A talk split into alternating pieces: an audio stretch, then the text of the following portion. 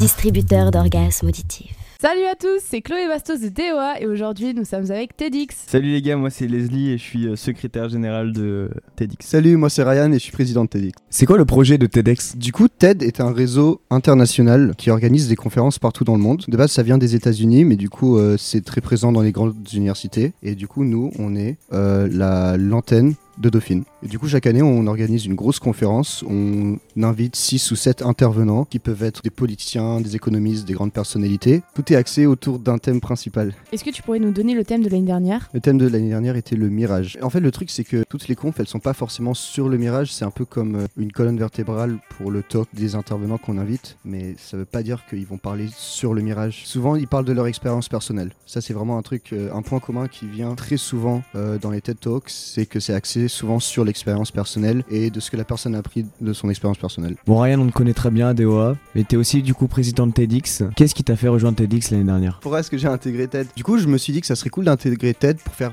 partie d'un plus gros projet qui fasse un peu professionnel parce que la grosse conf à la fin de l'année elle est vraiment super cool. En plus, les intervenants qui passent sur la grande conférence à Dauphine finissent par être postés sur la chaîne officielle de TEDx qui est reconnue à l'international et du coup tu as vraiment l'impression de faire partie d'un plus gros projet. Donc si j'ai bien compris, vous êtes dans l'organisation des conférences. Est-ce qu'il y a besoin de quelques compétences pour rejoindre votre association? Bah, moi, je pense que le plus important, c'est d'être motivé par le projet, parce que dans tous les cas, nos respos de pôle sont super compétents et ils vont apprendre aux newbies, s'ils n'ont pas encore d'expérience passée avec l'organisation de conf. Donc ça, c'est pas grave du tout. Moi, de base, quand j'ai rejoint l'asso, j'avais jamais fait quelque chose de similaire. Du coup, on cherche juste vraiment des gens qui sont motivés par le projet. Et du coup, tu pourrais nous expliquer c'est quoi les pôles à TEDx En gros, on a quatre pôles. On a euh, le pôle logistique, le pôle partenariat, le pôle speaker, le plus demandé, et le pôle com, comme toutes les autres assos. Ok, donc il est très demandé, très prisé le pôle speaker. Qu'est-ce qu'il a de particulier? Du coup, quand tu es dans le pôle speaker, tu es responsable pour le démarchage des intervenants qui participent à la grande conférence. Donc ça peut être tout type de personnalités, que ce soit des célébrités ou bien des chercheurs ou des économistes. Comme par exemple l'année dernière, nous avions eu Timothée Parik, un grand chercheur en économie. On a eu euh, Philippe Echtebest en, en guest il y a quelques années. Un type comme ça, hein. top moumoute. Même s'il a pas trop de moumoute, il est chauve de fou.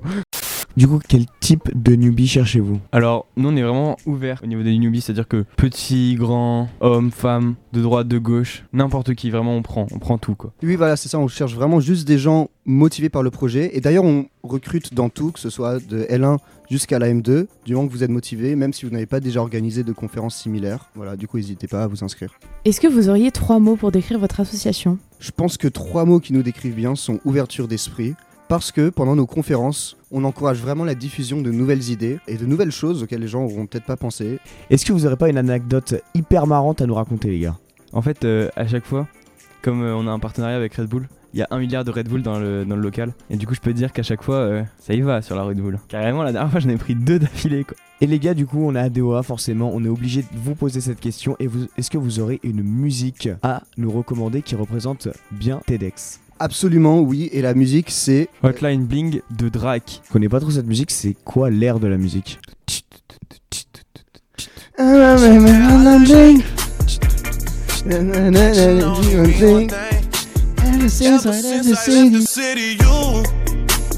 Got a reputation for yourself now. Everybody knows and I feel left out.